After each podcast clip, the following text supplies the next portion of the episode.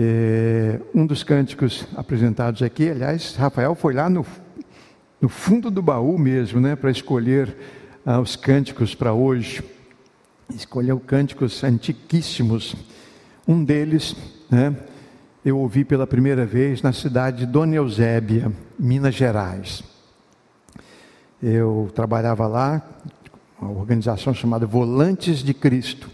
Já contei algumas experiências ali naquela cidade mineira, 1.500 habitantes, uma cidade com 1.500 habitantes, uma rua só na beira do rio Pomba, e a gente chegava e era ali, aquela cidadezinha, e eu ainda no seminário, e havia aceito o desafio de estar ali com eles assim que fosse ordenado pastor. E aconteceu, fui ordenado pastor e lá fiquei com eles algum tempo. E numa daquelas manhãs, nós tínhamos jovens do Brasil inteiro. A Volante de Cristo espalhava os missionários por todos os cantos e a gente fazia o trabalho pioneiro, abria uma igreja, organizava uma igreja, dava posse a um pastor e os jovens iam para outros campos. Era um trabalho itinerante, muito interessante. E eu aceitei o desafio no seminário, tivemos uma reunião e fui convidado, eu e meu irmão mais velho, nós aceitamos o compromisso. Vamos para lá. Né? E numa manhã, me lembro que a, a, irmã que cuidava da cozinha falou: hoje o arroz não vai dar para todo mundo, tem, tem arroz ainda, mas não dá para todos, nós vamos ter que fazer aí uma, uma matemática, e legume nós só temos chuchu. E, mas tem óleo e alho para fazer, então tá bom, né? um pouquinho de arroz, chuchu. E então nós decidimos que naquela manhã nós, antes de sairmos para o campo, visitando as casas, a gente só fazia isso. Né? Eu ia na sexta-feira à noite, às vezes ficava sábado e domingo, retornava porque segunda-feira tinha trabalho, tinha minha família em Belfor Roxo. E, então nós saímos com as varinhas para pescar na beira do rio Pomba, temos que providenciar carne, né? E a gente providenciava carne. Então, no almoço, nós tínhamos um pouquinho de arroz, bastante chuchu e bastante peixe frito, porque vocês sabem que eu, como pescador, dou conta do recado, né? Alan não está aí não, né? Alan sabe que eu sou mentiroso para caramba nesse negócio de pescaria, mas ele está de casa participando, né? E era assim. E eu me lembro que numa, numa daquelas manhãs, o Jó falou assim, eu tenho um cântico novo para ensinar para vocês. Eu tenho um cântico novo, um violãozinho, todos nós na sala, né, ali sentados, e alguns no chão, porque não havia cadeira para todo mundo, e ele tocou esse cântico sobre o Espírito, Espírito Santo. Foi marcante para mim, marcante. Todas as vezes que eu ouço cantar e que eu canto, eu me lembro aquela manhã, naquela cidadezinha. E por que, que eu estou dizendo isso? Porque eu depois é, realizei o trabalho, batizei 18 pessoas no açude e demos posse a um, a um obreiro e eu, né? Um foi para Tailândia, outro foi para os Estados Unidos, um foi, para Singapura, eu fui para Belfor Roxo. Mesma coisa, né? Mesma coisa. Eu fui para Belfor Roxo, pastorear em Belfor Roxo com a minha família. E a sensação que ficava é que eu deixei um trabalho para trás. Deixei um trabalho para trás. Né? Comecei um trabalho, batizei 18 pessoas e não continuei. Né? A gente fica aquela sensação: será que, será que o pastor que ficou lá no meu lugar, será que ele vai dar conta do recado? Será que ele vai fazer o trabalho direitinho? Será que vai cuidar daquele rebanho? E, e eu fiquei assim, a gente fica assim, né? Coisa do homem. Mas não tem nada a ver comigo, irmãos tem tudo a ver com Ele. Tem tudo a ver. Aliás, temos um cântico, né? não tem nada a ver com. Tem tudo a ver com Ele. É o Espírito Santo que faz a obra. Faz a obra.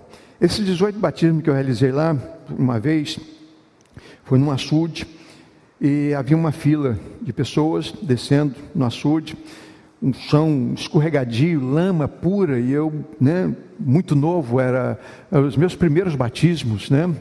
E uma, aquela aquele misto de ansiedade, de vontade de, de, de, de, fazer a coisa certa, o medo de errar, né?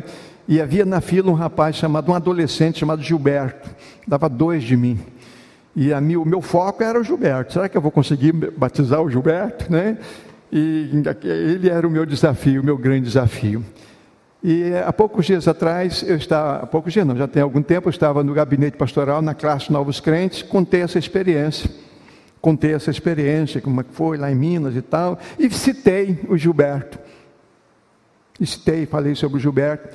E havia lá na minha classe uma família que estava se preparando para o batismo, se batizou aqui, inclusive, tive o privilégio de batizar a família nesse batistério. E a irmã falou assim: Pastor, o Gilberto é meu irmão. 42 anos depois, irmãos, o Gilberto é meu irmão, pastor. Eu sou de Dona Eusébia. Minha família agora está aqui, mas o Gilberto é meu irmão. Eu fico olhando para ela assim, meu Deus. E onde está Gilberto? Está lá. Está na igreja? Está na igreja, está firme. Então não tem nada a ver comigo. Tem tudo a ver com ele. Quem faz a obra, irmãos, quem faz a diferença é o Espírito Santo de Deus. É o Espírito Santo de Deus. É Ele quem faz a obra. Nós apenas somos instrumentos que Deus usa para fazer a sua obra. O apóstolo Paulo, ele escreve um texto, né, em Romanos capítulo 8, versículos 14 a 17, que diz isso para mim, que repete isso para mim, que confirma isso no meu coração, que alimenta a minha fé com essa certeza. Diz assim: Pois aqueles que são guiados pelo Espírito de Deus são filhos de Deus porque o Espírito que vocês receberam de Deus não torna vocês escravos e não faz com que tenham medo. Pelo contrário, o Espírito que torna vocês filhos de Deus. E pelo poder do Espírito, dizemos com fervor a Deus: Pai, meu Pai. O Espírito de Deus se une com o nosso espírito para afirmar que somos filhos de Deus. Nós somos seus filhos e por isso receberemos as bênçãos que ele guarda para o seu povo e para também, e para que também receberemos com Cristo aquilo que Deus tem guardado para ele. Porque se tomamos parte nos sofrimentos de Cristo, também tomaremos parte na sua glória. O apóstolo Paulo, ele, ele está ensinando aquela igreja de uma maneira muito especial. Luta interior, né? Ele fala sobre a lei do pecado, ele vem traçando um paralelo sobre escravos de Deus, como nós nos convertemos, saímos da escravidão do pecado, escravidão, muitas vezes nas garras de Satanás, e passamos a ser servos de Deus. E como servos de Deus, nós experimentamos a verdadeira liberdade. Depois ele faz uma comparação com o casamento, né?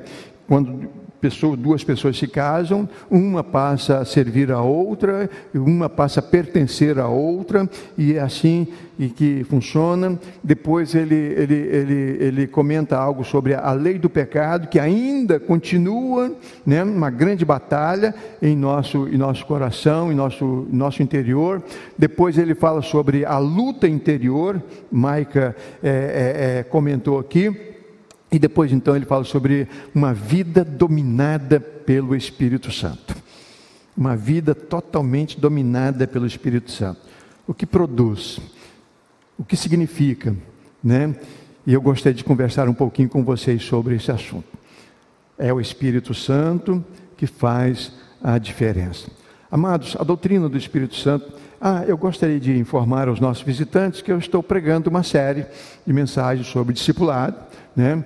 sobre desafiando, convidando pessoas que já se converteram a se batizarem, e cada domingo, então, eu estou tratando de, um, de uma etapa para o crescimento espiritual da igreja, estamos nos preparando para um centenário e nós queremos chegar lá no nosso centenário uma igreja maior, uma igreja é, melhor e, portanto, nós temos que nos submeter à orientação do Senhor.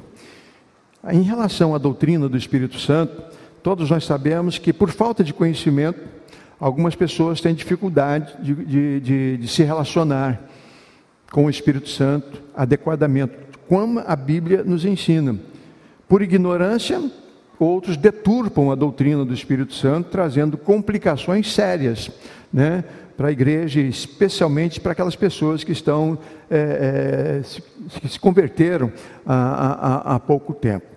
Então nós precisamos tratar do assunto, nós precisamos conversar sobre o assunto, nós precisamos estudar a Bíblia a respeito desse assunto, porque o que Deus quer é que nós cresçamos espiritualmente. Mas como crescer se você não permite que o Espírito Santo atue em você, se é ele que promove o crescimento? Ele que promove o crescimento da igreja, é ele que promove o crescimento individual de cada discípulo, de cada cristão, de cada pessoa, cada mulher, cada homem que se converte, é obra do Espírito Santo, né, o seu crescimento. Então a gente precisa entender isso. Nós precisamos tratar desse assunto, conversar sobre, sobre esse assunto. Então, primeiro, o Espírito Santo é quem faz a diferença na proclamação, na pregação do Evangelho. É o Espírito Santo que faz a diferença. Tá? Primeira carta de Paulo aos Coríntios, capítulo 2, versículo 4, o apóstolo Paulo diz lá: A minha pregação não consistiu em palavras persuasivas de sabedoria humana, mas em demonstração do Espírito e de poder. Então, ele disse: a minha pregação, os meus sermões, tudo aquilo que eu ensinei para vocês, não era resultado da minha sabedoria, da minha capacidade, dos meus estudos, ainda que ele tivesse muito estudo, era um homem letrado, poliglota, né? ainda que tivesse um conhecimento, dominasse a, né? a, a, a, capacidade da oratória, era um bom pregador. Então ele chega e diz: Não, o resultado da minha pregação não foi por palavras de persuasão não era resultado da minha capacidade de envolver, de motivar as pessoas, mas foi fruto do Espírito Santo. Foi a demonstração do Espírito Santo na minha vida e com poder e com poder. Né? Irmãos, pregação não é discurso. Pregação não é discurso, é uma palavra de Deus para a edificação da igreja, para a salvação das pessoas. O, di o discurso pode ser fruto de talento, um dom natural, inclusive. Pessoas desenvolvem essa capacidade. A pregação é resultado da unção do Espírito Santo na vida de uma pessoa. É um dom espiritual. A pregação usada pelo Espírito é para a salvação das almas, edificação da igreja e glorificação do nome do Senhor Jesus. Quando Jesus veio ao mundo, a missão de Jesus era glorificar o Pai. Tudo que ele ensinava, tudo que ele fazia, os milagres que ele operava, é para que as pessoas crescem que ele fora enviado pelo Pai. Então era para a glória de Deus Pai. Quando Jesus cumpriu a sua missão no mundo, morreu pelos nossos pecados, ressuscitou dentre os mortos, voltou para a presença do Pai, derramou sobre a, a né, toda a carne, cumprimento do profeta é, é, é, Joel, ele derramou do seu espírito. Então, se a missão de Jesus era glorificar o Pai, a missão do Espírito é glorificar o Filho. A tarefa do Espírito Santo, o trabalho do Espírito Santo hoje na vida da igreja é para dizer: Jesus Cristo é o Salvador, Jesus é o, é o Senhor, não há salvação fora de Jesus. Só Ele pode dar a vida eterna. Creiam nele, façam a vontade dele, obedeçam os ensinamentos dele. Isso é obra do Espírito Santo atua na vida da igreja, dos salvos, e também na vida do ímpio, dizendo: Ó, você é pecador, se você continuar no pecado, você morrer, você vai para o inferno. O Espírito Santo faz essa obra de conscientização também, de convencimento, diz lá a Bíblia. É ele que convence, não é o discurso persuasivo de um pregador qualquer. Né? Então, é o Espírito Santo que faz a, a, a diferença. O discurso, irmão, serve para transferir conhecimento ou transmitir conhecimento de uma pessoa para outra pessoa, ou ideias. Ideias. É bom, o discurso é.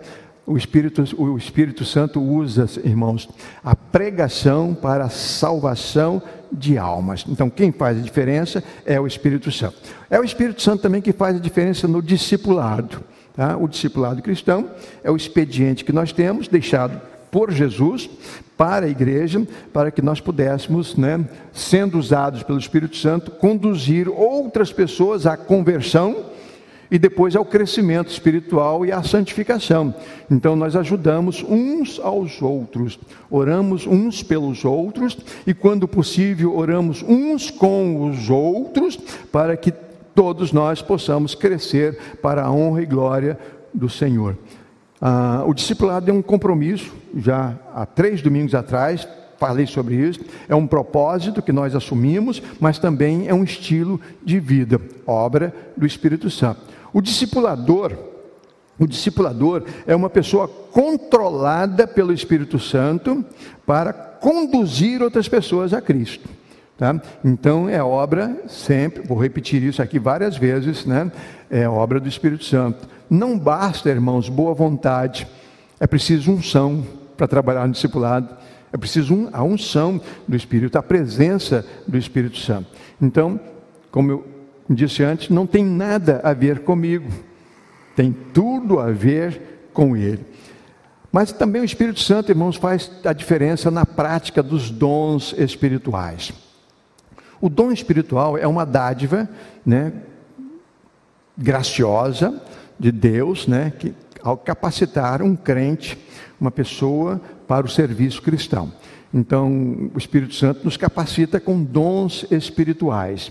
E esses dons, é, o apóstolo Paulo diz, é para aquilo que for útil, não é para o benefício próprio, não é para dizer, olha como eu sou ungido, olha como eu tenho. Eu ouvi um camarada dizendo né, que te recebeu o dom de cura.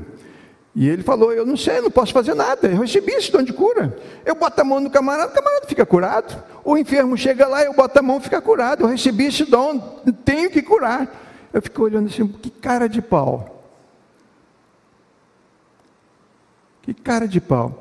O dom de cura, irmãos, é uma ordem dada pelo Espírito Santo para você ir e orar por uma pessoa, impor as suas mãos ou não impor, mas levar a palavra do Senhor e orientar aquela pessoa, orar por ela para ela ficar curada. E o Espírito Santo faz a obra. Mas quando você termina esse trabalho, você não fica como um dínamo cheio de poder, cheio de energia. Então bota a mão lá, cura, bota a mão lá. Não, é para aquela obra, para aquela missão, é para cuidar daquela pessoa. Você não continua esse, né, essa bateria carregada, porque se fosse assim, irmãos, eu com esse dom de cura, eu iria para a porta da UPA. Chegava lá a ambulância, lá parou, você opa, não precisa entrar não, abre aí, bota a mão, volta para casa, volta para casa. Eu ficava lá parado, ia prestar um serviço a essa comunidade, não ia, irmãos? Não é assim, não é assim, nunca foi, nunca foi assim, tá? Vocês estudam a história dos milagres na Bíblia, era assim, atuava na vida de um, na vida de outro, por ordem do Espírito Santo de Deus por ordem do Espírito Santo de Deus. Tá? Então é Ele que faz a diferença na prática dos dons espirituais. Tá? Isso é maravilhoso. Ele capacita um com dom, capacita outro com aquele outro dom. Para quê? Para que um dependa do outro. Não existe no, na igreja um crente que tenha todos os dons espirituais. Sabe por quê? Porque se uma pessoa tivesse todos os dons espirituais, ele não dependeria de outra pessoa. É uma igreja ambulante. Eu sou uma igreja, eu tenho todos os dons, não preciso da ajuda do outro. Então Deus capacita um, o outro, outro, outro, outro, para que um dependa do outro e juntos formamos um corpo. A igreja do Senhor Jesus Cristo. Então, assim como não há um crente com todos os dons, também cada crente tem pelo menos um dom qual é o seu? Eu gostaria que você pensasse nisso. É obra do Espírito Santo. Converse com ele a respeito do assunto. Qual é o seu dom? Não sei fazer nada na igreja. Você não precisa fazer alguma coisa na igreja para ter dom. Tá? Existem pessoas que não têm um cargo da igreja, irmãos, e fazem uma tremenda obra no meio cristão. Bênçãos de Deus pessoas que você nunca ouviu falar na igreja, nunca ouviu vir aqui tocar um instrumento, cantar e pregar um sermão, são pessoas sendo usadas por Deus de modo extraordinário. De modo extraordinário, obra do Espírito Santo. Então, ele faz a diferença na prática dos dons. É o Espírito Santo também que faz a diferença, irmãos, na consolação. Estamos vivendo um tempo, irmãos, em que a consolação é fundamental precisamos consolar uns aos outros, consolando famílias.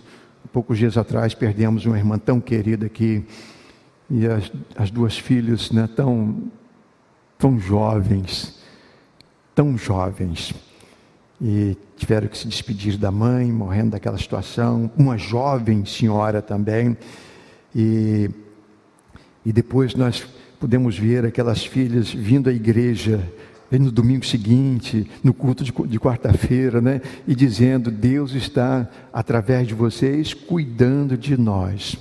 Isso é obra do Espírito Santo. Ele atua na consolação, né?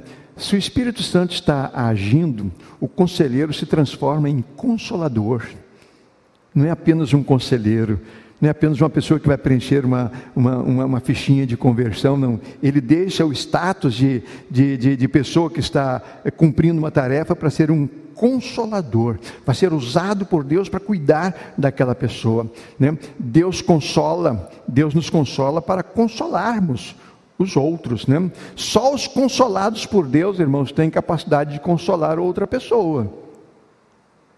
Senão será apenas um ombro amigo mas capacidade de consolar, de levar bálsamo, de abraçar e trazer resultados, produzir resultados, só uma pessoa cheia do Espírito Santo.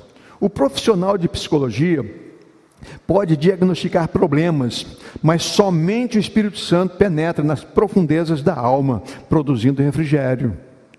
Só o Espírito Santo pode entrar lá na profundeza da alma, produzindo refrigério. Então o Espírito Santo faz uma tremenda diferença. O Espírito Santo faz a diferença também na comunhão, na nossa comunhão, né? O que faz a igreja não ser comparado a um, um clube de classe, uma comunidade qualquer, é a presença do Espírito Santo.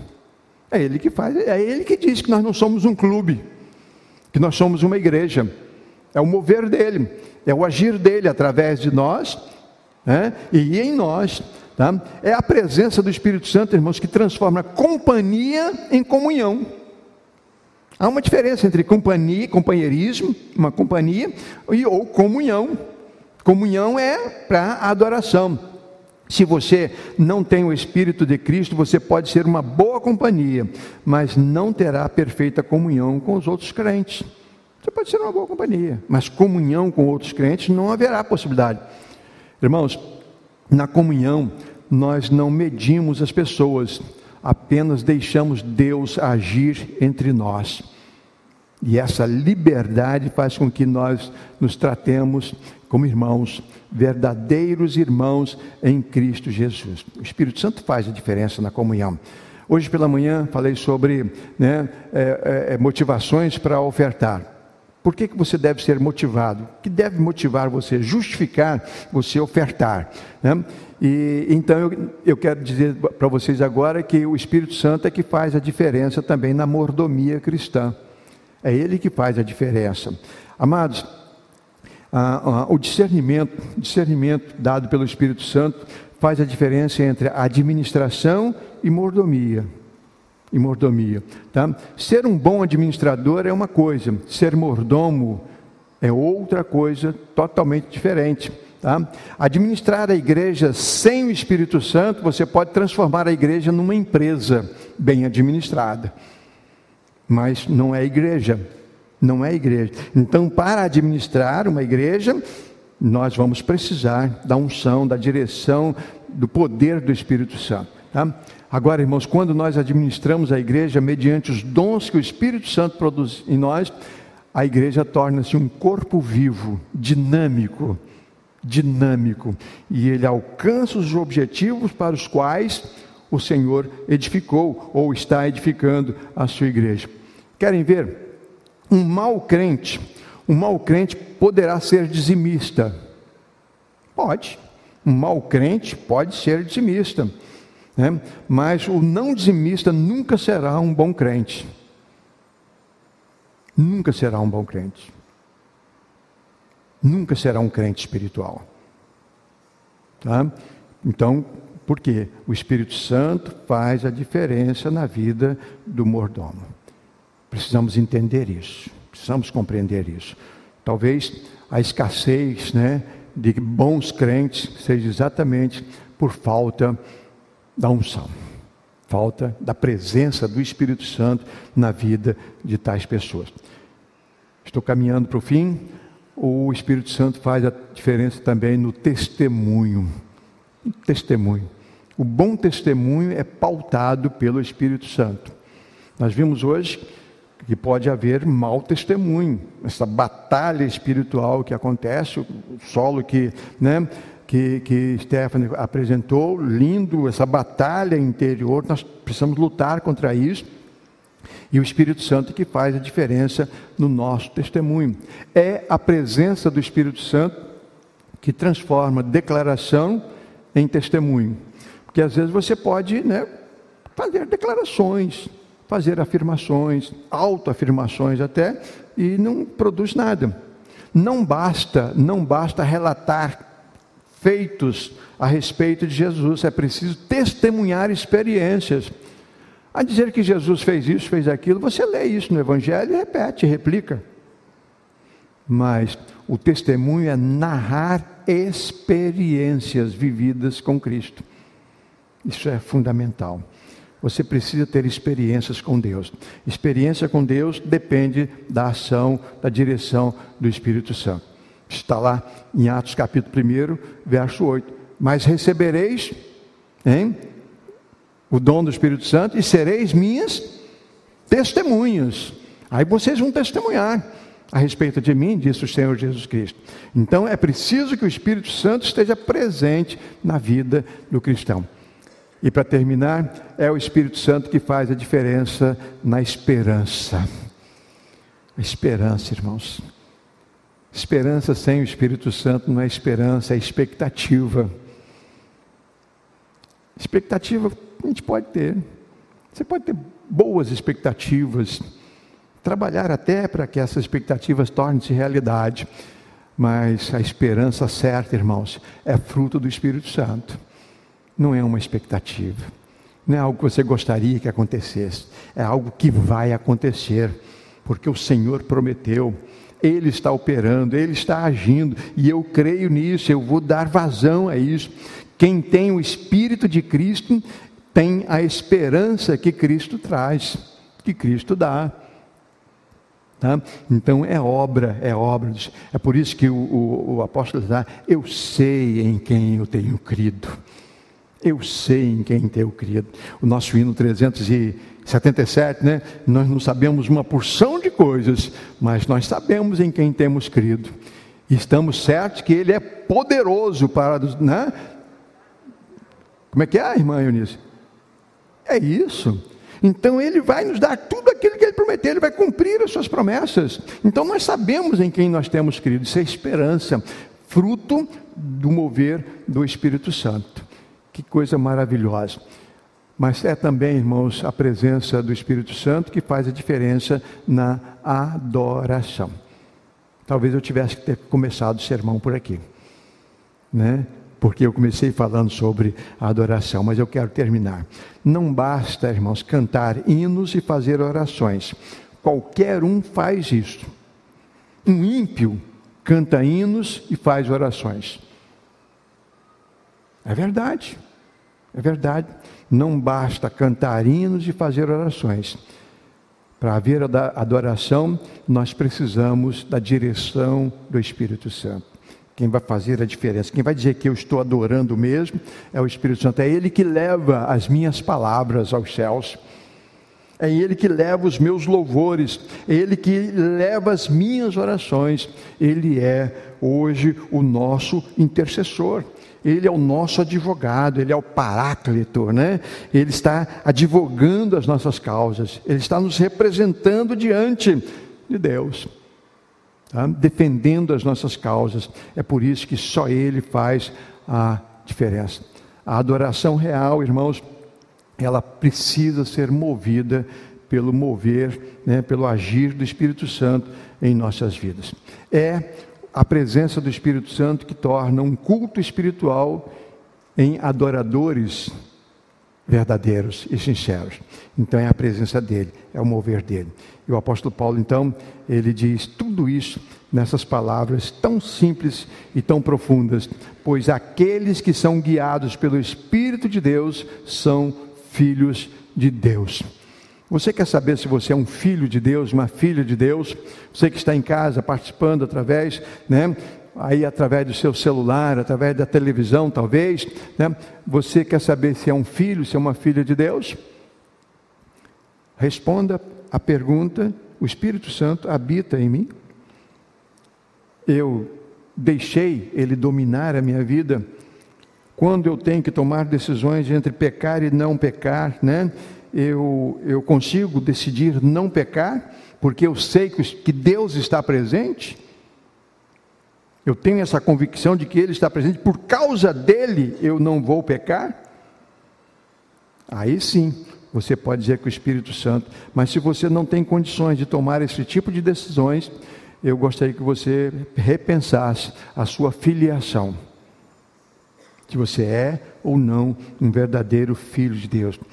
Verso 15: Porque o Espírito que vocês receberam de Deus não torna vocês escravos, não faz com que tenham medo. Pelo contrário, o Espírito torna vocês filhos de Deus. Quem tem o Espírito de Deus não tem medo do diabo, não tem medo da morte, não tem medo do inferno. Não tem medo, porque o Espírito Santo está ali naquela vida. Nós precisamos entender isso.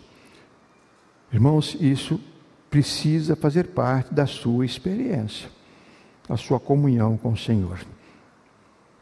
É complicado, irmãos, é muito complicado.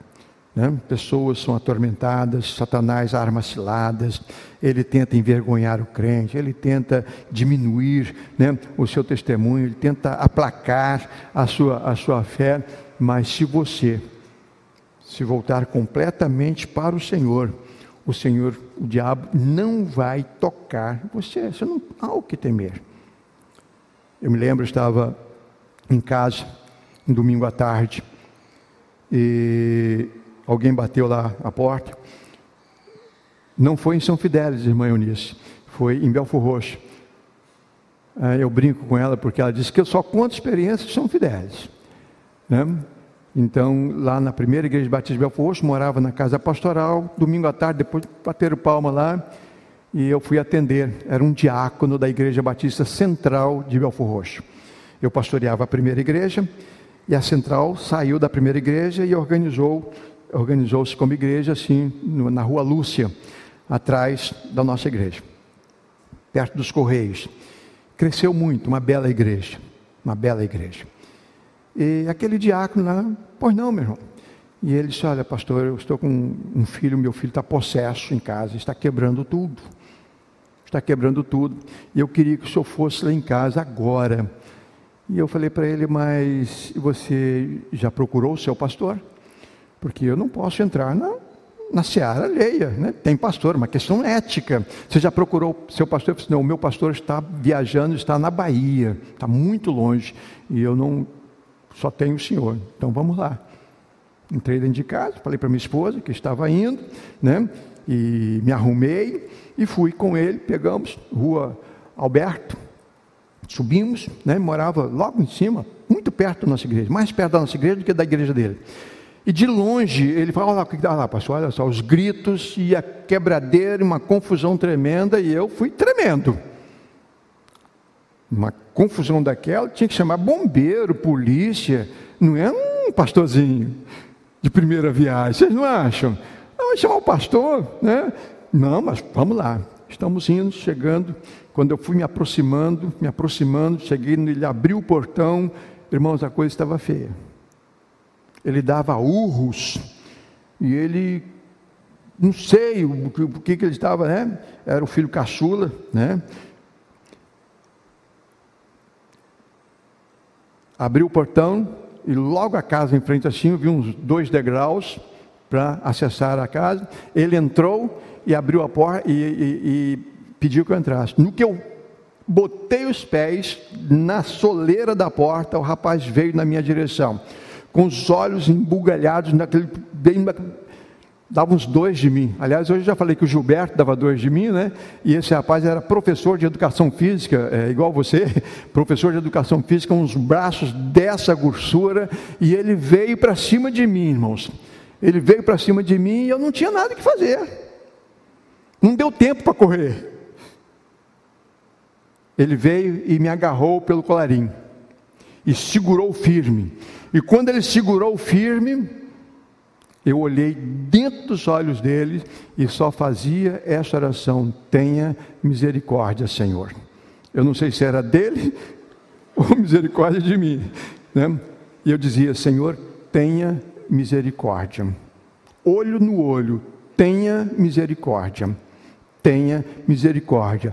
Tenha misericórdia. E ele foi o joelho dele foi dobrando, foi dobrando, ele me arrancou esse primeiro botão, o peso da mão, ele caiu desmaiado na minha frente. Eu fiquei olhando aquele monte de homem na minha frente, desmaiado. Desmaiado. A, a esposa achou que eu tivesse enfiado alguma coisa. Enfiado, o que o senhor fez com meu marido? O que o senhor fez? Calma, não fiz nada. Fica tranquila, ele está bem acordava, não deixa ele dormir. Ele estava tão bem. Tentando acordar o camarada, irmãos, que coisa chata, era coisa para se fazer ali, deixa ele dormir. Fulano, fulano, e ele desmaiou, ele ficou apagado. Ficou apagado. Aí, deixa ele, vamos lá, orei com ela, com o pai, com a mãe, dois idosos, um diácono muito querido, um diácono muito querido, foi diácono da minha igreja, depois foi para a central. E me levaram à cozinha para ver o estrago. Vocês lembram daquele fogão que tinha a tampa de, de esmalte? Aquilo é ferro. Ele deu um soco no meio daquele, do, da, da, da tampa do fogão, virou uma flor. Eu pensei, um soco daquele na minha cara. Virou uma flor aquele negócio, um soco no meio do fogão. Eu me mostraram, voltamos para a sala, ele continuava dormindo. Dormindo. Terminei, falei assim, olha, deixa ele descansar. Oramos, eu vou para casa. Quando ele acordar, ele vai estar bem. Fui para casa. À noite fui para o culto, preguei na igreja. Na segunda-feira, estou saindo para o trabalho, encontrei o irmão mais velho, professor também, não de educação física, mas professor encontrei, ele disse, pastor, o, o meu irmão, depois que ele acordou, ele foi com o meu pai para a igreja e ele se converteu. Ele se converteu lá na igreja ontem à noite. E eu falei assim: glória a Deus, glória a Deus. Não tem nada a ver comigo, irmãos. Não tem nada a ver comigo. Eu estava morrendo de medo. Tem tudo a ver com Ele com Ele. Então, é o Espírito Santo que faz a diferença na sua vida. No versículo 16, Paulo diz: O Espírito de Deus se une ao nosso espírito para afirmar que somos filhos de Deus. Às vezes eu ouço pregadores, né? pessoas se convertem, amém, glória a Deus, está salvo, vai para o céu, você é meu irmão eu não estou autorizado a dizer a nenhuma pessoa que ela está salva. Isso é obra do Espírito Santo. É Ele que diz, é Ele que convence. Não somos nós. Ah, levantei a mão. Não, não é isso. É obra do Espírito Santo. É o Espírito Santo que testifica ao meu espírito que sou filho de Deus. Que dá essa segurança, que dá a você essa paz. Então eu gostaria de convidar vocês nesta noite a refletirem também sobre isso na área do discipulado cristão. Reflita sobre a sua comunhão com Deus. Reflita sobre as suas questões emocionais. Reflita a respeito da sua segurança da vida eterna. Pense nisso. Isso é obra do Espírito Santo. Se você já tem essa segurança, então significa que o Espírito Santo já está fazendo a diferença na sua vida. Se você ainda não tem essa segurança, comece hoje mesmo a conversar com Deus a respeito desse assunto. Peça, e a Bíblia diz que Ele atende a nossa oração se nós pedirmos com fé. Amém? Vamos cantar? É uma oração. É uma oração que fazemos em relação ao Espírito Santo. E no 116 do cantor cristão, desejo da alma, que seja esse o desejo da sua alma também. Vamos cantar.